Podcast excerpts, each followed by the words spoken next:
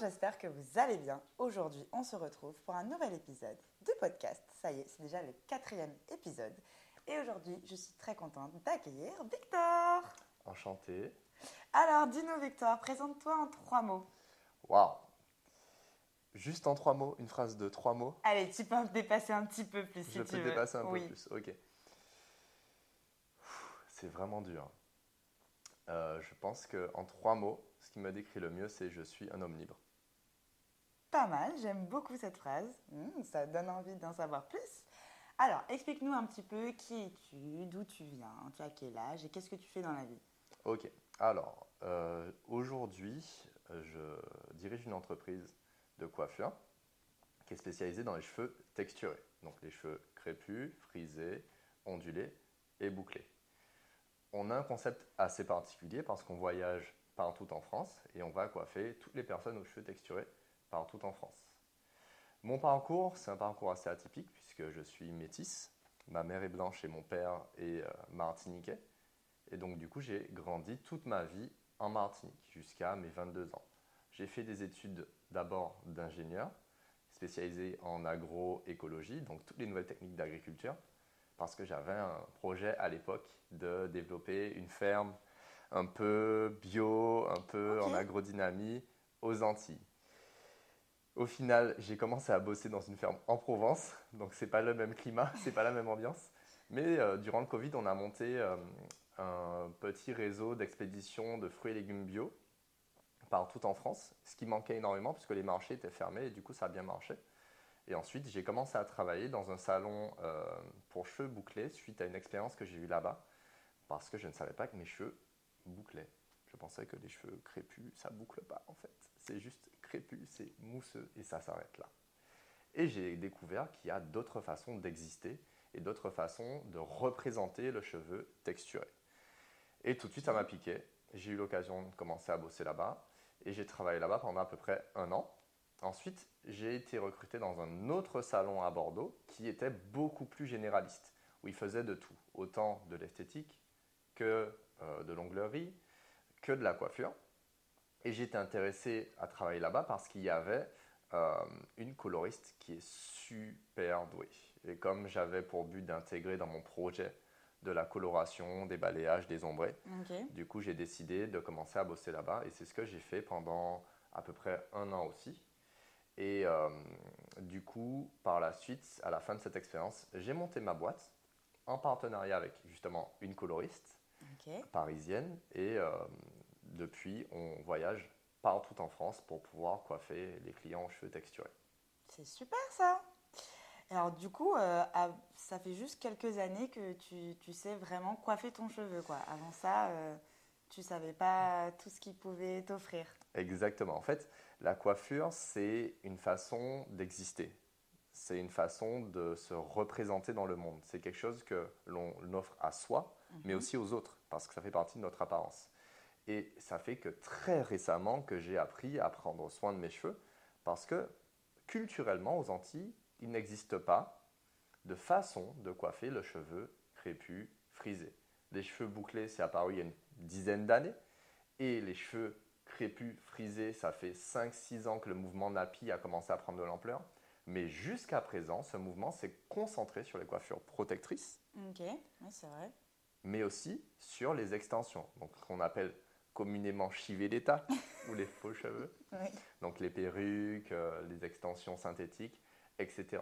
Donc il n'y a pas eu de solution vraiment pour les cheveux frisés crépus pour leur permettre de découvrir leur nature de cheveux hydratés. D'accord. C'est important de souligner que ce n'est pas la seule façon de se coiffer. C'est pas parce que le cheveu n'est pas hydraté, donc ne boucle pas qu'il est moche, Oui, mais c'est important aussi bien de de- savoir que c'est possible de... que c'est possible de le faire. Et donc nous, notre travail, notre mission, c'est d'apprendre à toutes les personnes qui ont les cheveux texturés à découvrir cette, cette nature et à pouvoir faire leur routine en moins d'une heure et demie. Top. Et du coup, dis-moi, avant que tu découvres toi-même que ton cheveu pouvait boucler, est-ce que tu en étais satisfait de tes cheveux? Est-ce que c'était quelque chose que tu aimais chez toi? Ou est-ce que ça a toujours été un complexe? Euh, Tu vivais comment? C'est une très bonne question parce que euh, mon frère, du coup, il a les cheveux vraiment curly, comme on dit aux Antilles. Chapé coulis, quoi. Oui.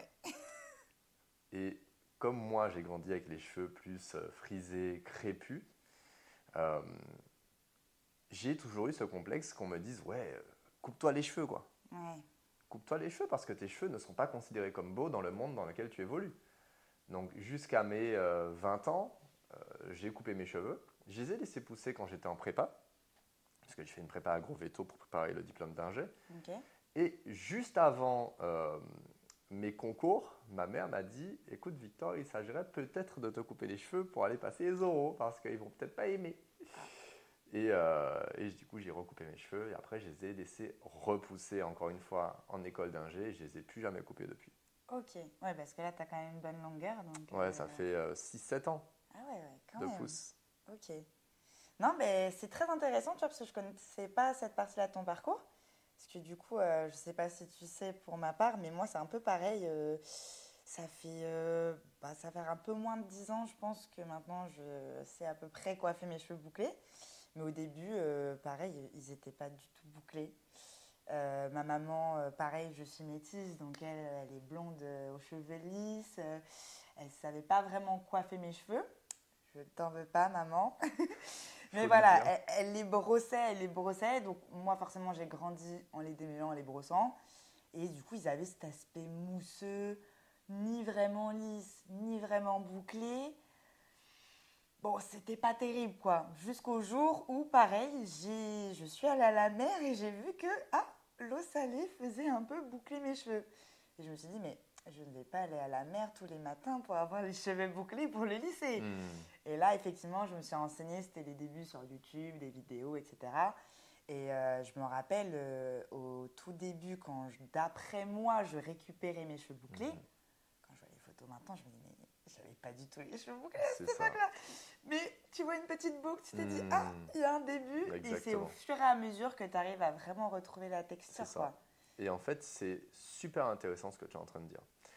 Parce qu'aujourd'hui, tu as des personnes qui viennent nous voir au salon, ou même qui regardent notre contenu en ligne, et qui nous disent Ouais, ce que vous faites, c'est pas adapté pour nous. Ouais, ils savent pas que leurs cheveux peuvent faire ça. Quoi. Exactement. Ce qu'il faut comprendre, c'est que notre cheveu, lorsqu'on l'entraîne dans une certaine direction, pendant 10 ans, pendant 20 ans, même parfois pendant 30 ans, 40 ans, le temps qu'il revienne à sa forme dite naturelle, ça prend des années. Ah oui, ça prend du temps. Moi, franchement, j'ai regardé avec du coup euh, le recul et ça m'a bien pris au moins, je pense, 2-3 ans avant d'avoir maintenant comme ça tous les cheveux mais bouclés. Mais au début, c'était pas ça. hein. C'est ça. C'est vraiment au fur et à mesure, la transition, c'est du temps les cheveux.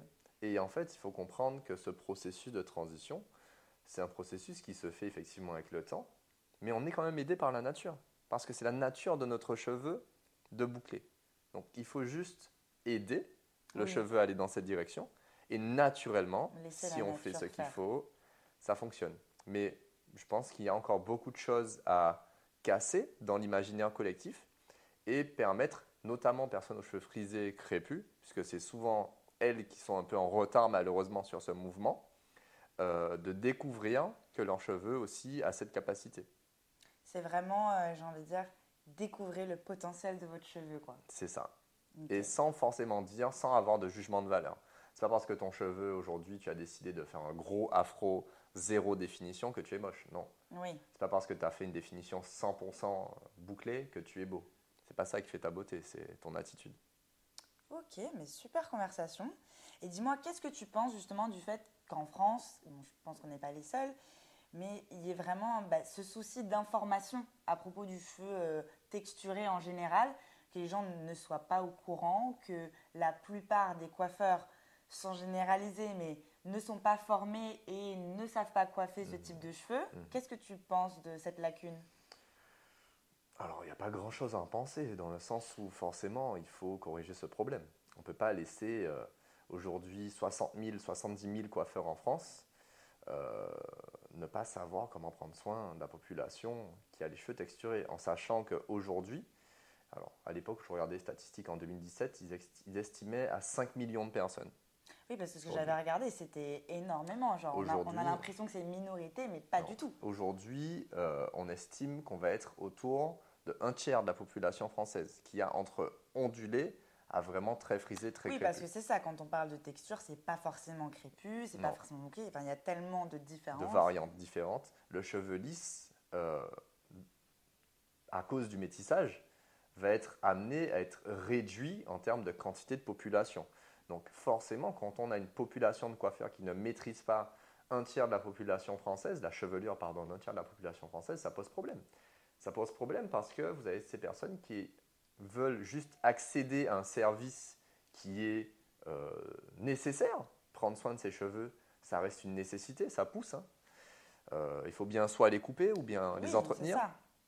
Et faire en sorte que ces personnes-là n'aient pas accès à cette nécessité, c'est euh, une forme de blessure, c'est une forme de rejet, c'est une forme d'abandon.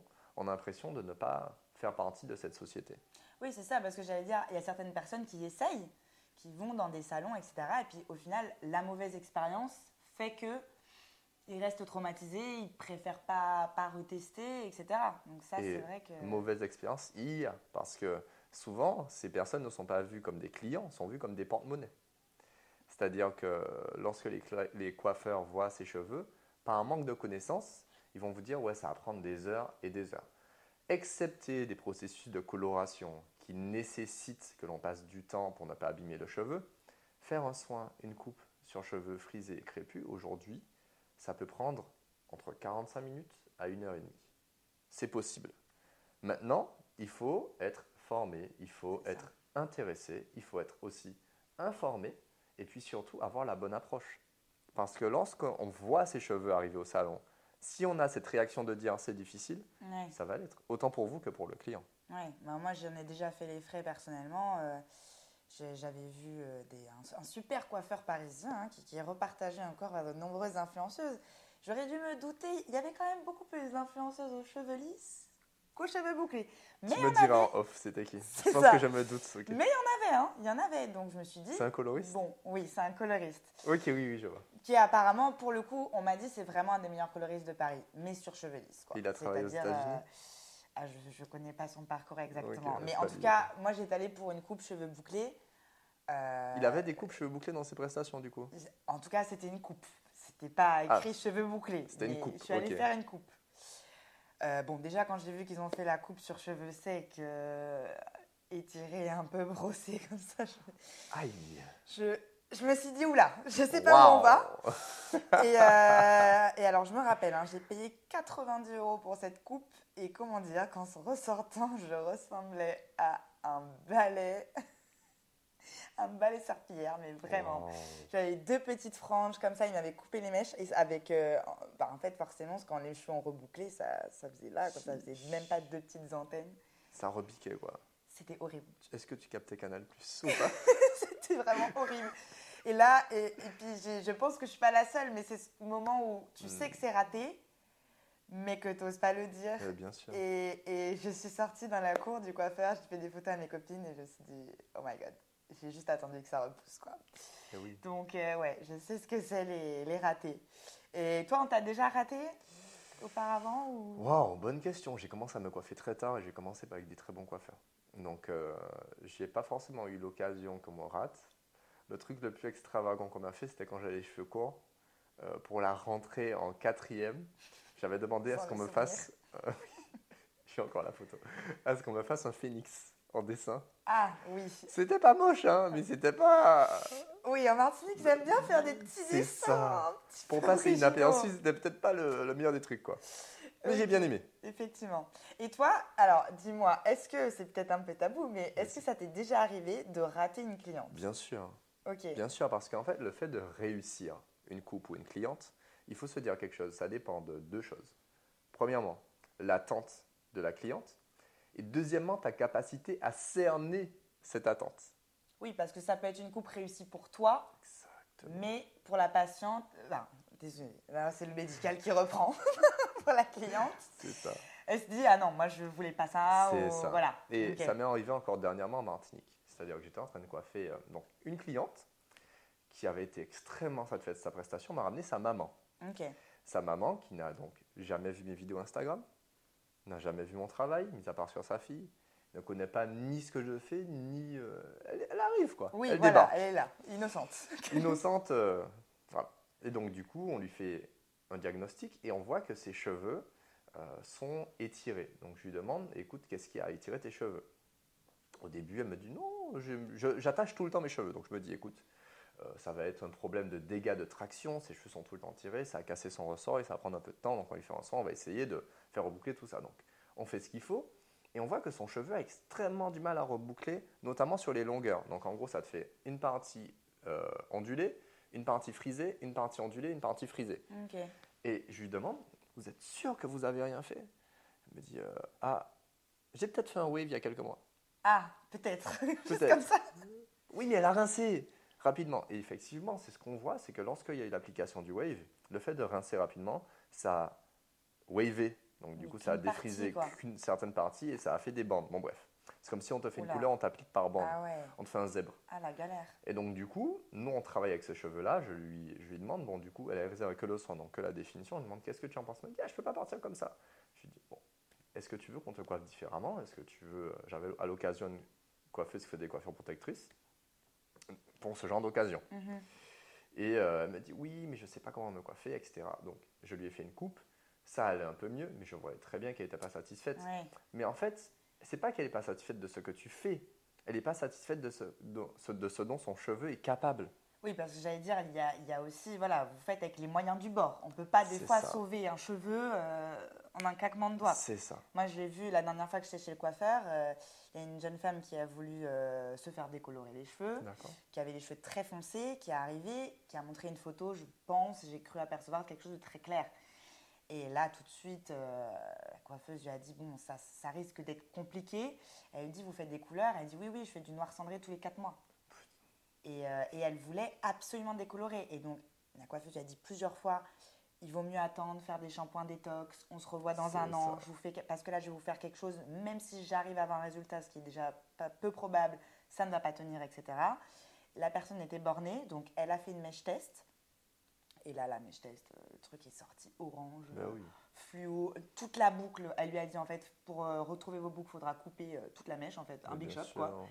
Ah bah là, en voyant ça, elle a compris. C'est ça. Mais elle a quand même dit, mais du coup, on fait quoi pour la couleur Et eh ben on attend. Des fois, faut attendre. C'est vrai que c'est. Je peux comprendre que c'est frustrant parce qu'on se dit bon, je vais aller chez le coiffeur, je vais telle tête, je vais l'avoir. Mais des fois, c'est pas possible. Je pense que. Le vrai problème, c'est qu'on est dans l'air du tout tout de suite.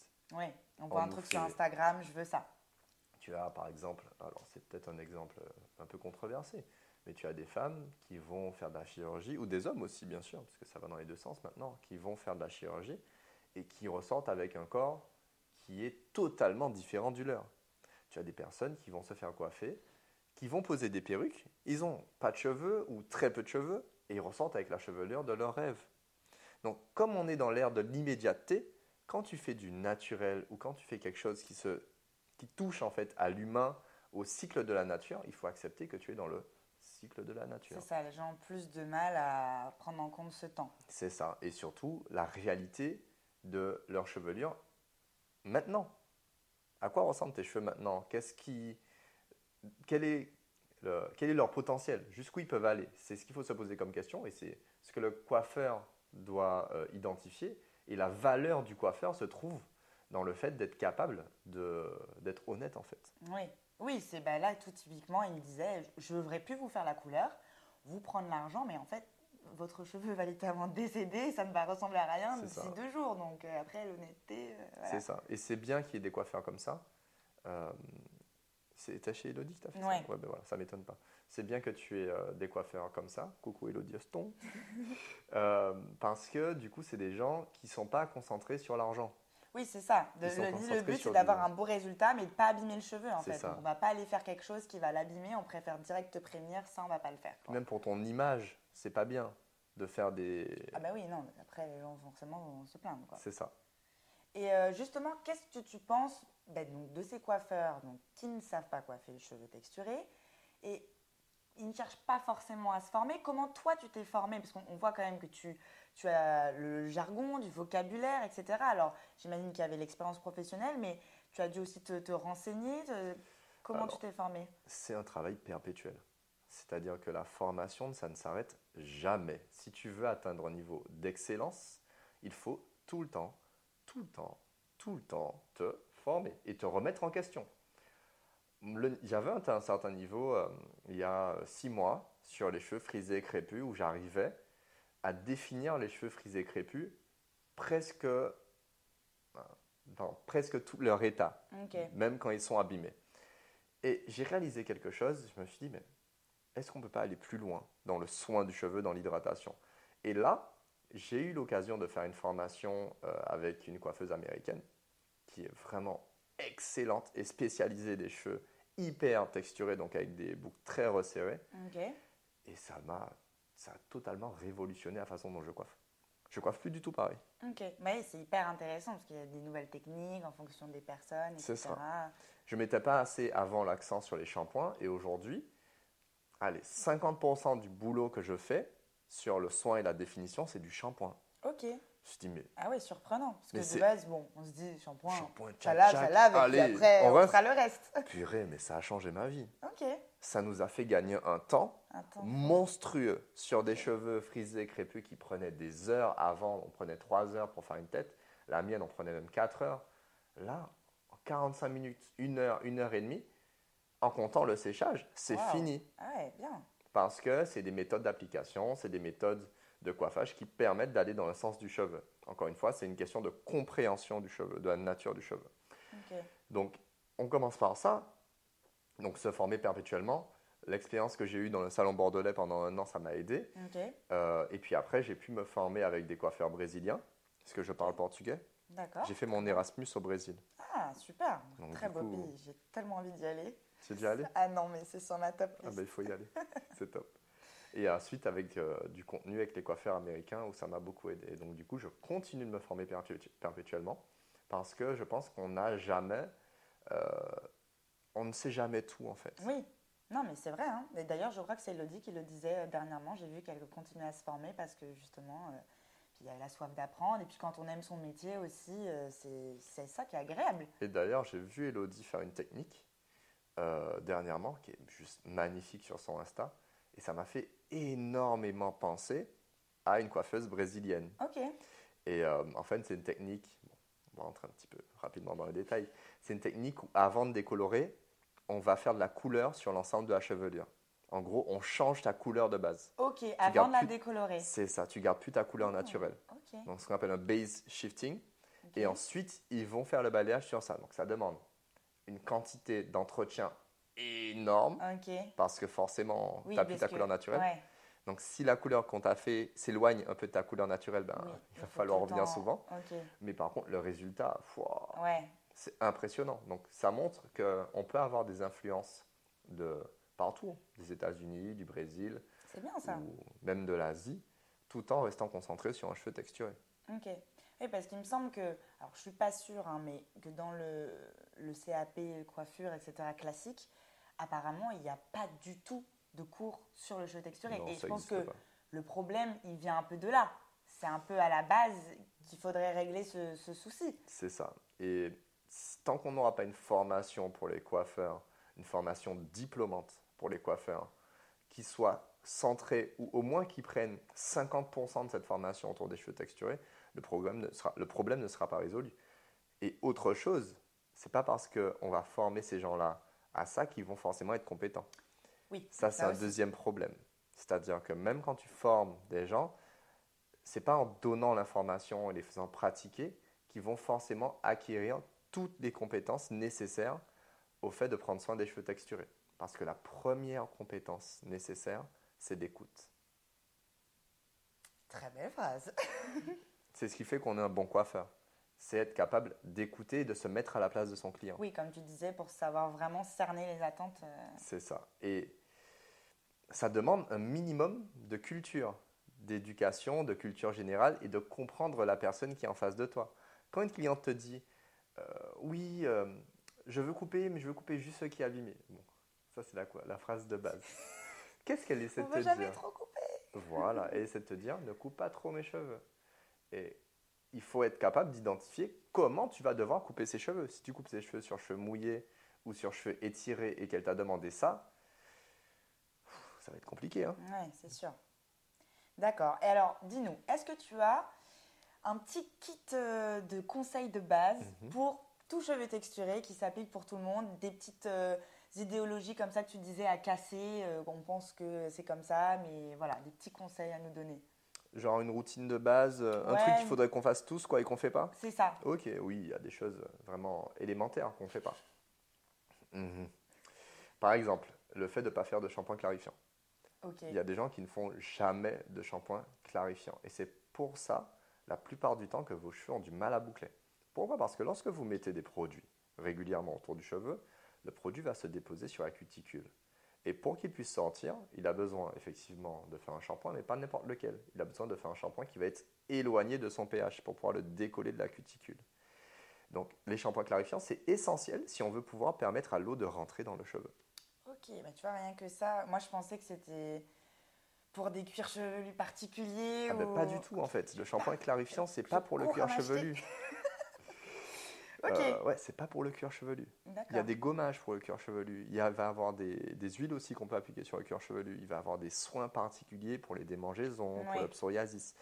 Ça, c'est une autre dimension. Vraiment pour la fibre capillaire. C'est bien de, de clarifier. Et alors, de combien de fois par, euh, par mois? Alors ça dépend. Ça dépend de son cheveu, de sa texture et de sa façon euh, d'être capable de retenir l'hydratation. Généralement, on n'en fait pas plus d'un par mois. Un par mois, c'est ce que j'allais Maximum. dire à peu près. Maximum. Le Ah mieux, c'est d'arriver à le faire tous les deux ou trois mois. Et autre chose, rajouter dans sa routine aussi un shampoing classique avec un pH généralement neutre avant de faire son shampoing doux. Parce que généralement, quand on a les cheveux bouclés, on fait que un shampoing doux. On fait shampoing doux et puis ciao, Mhm. bye. On fait sa routine. C'est pas Ouais. forcément suffisant. Si on veut hydrater le cheveu. Pourquoi? Parce que si on fait un shampoing classique, le shampoing classique, encore une fois, il va avoir un pH qui est plus élevé. Et en fait, notre cheveu n'a pas de pH, puisque ce n'est pas une solution aqueuse. Mhm. Le pH, c'est vraiment Oui, que pour les solutions solution. aqueuses, c'est en solution.